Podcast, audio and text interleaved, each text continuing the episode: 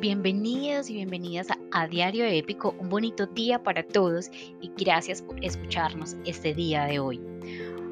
Hoy vamos a hablar sobre expectativas versus realidad.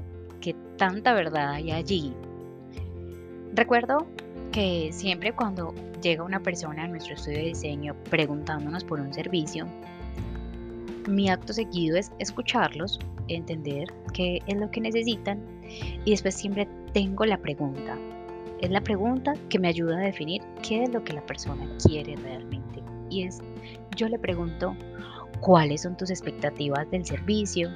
Porque muchas veces llegan sin ninguna expectativa, quieren algo pero ni siquiera saben qué es lo que quieren.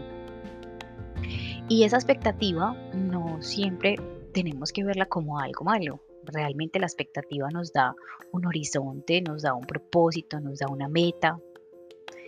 Pero tenemos que tener en cuenta que toda expectativa viene con las experiencias que ha tenido la persona, donde tenemos que respetar el punto de vista de todas las personas y que viene con esa perspectiva muy subjetiva, muy suya y tal vez incluso con ese deseo o anhelo de que algo pase.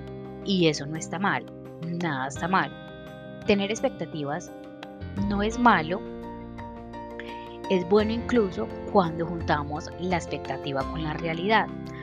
¿Por qué? Porque allí es donde surge el proceso de transformación.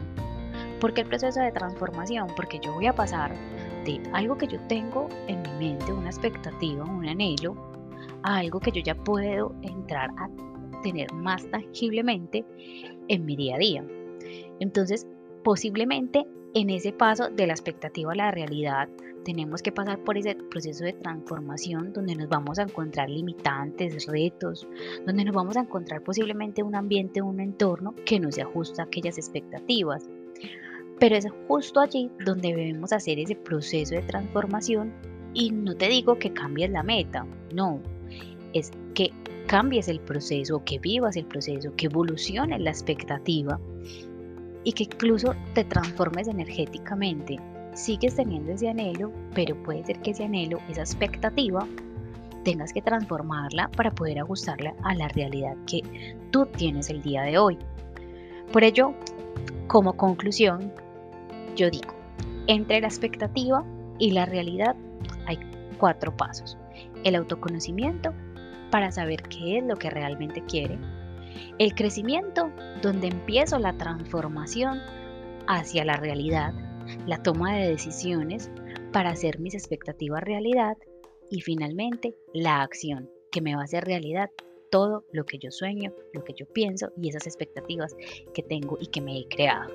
Un bonito, para, un bonito día para todos, un abrazo gigante. Aquí les habla Vanessa Suárez en Diario Épico.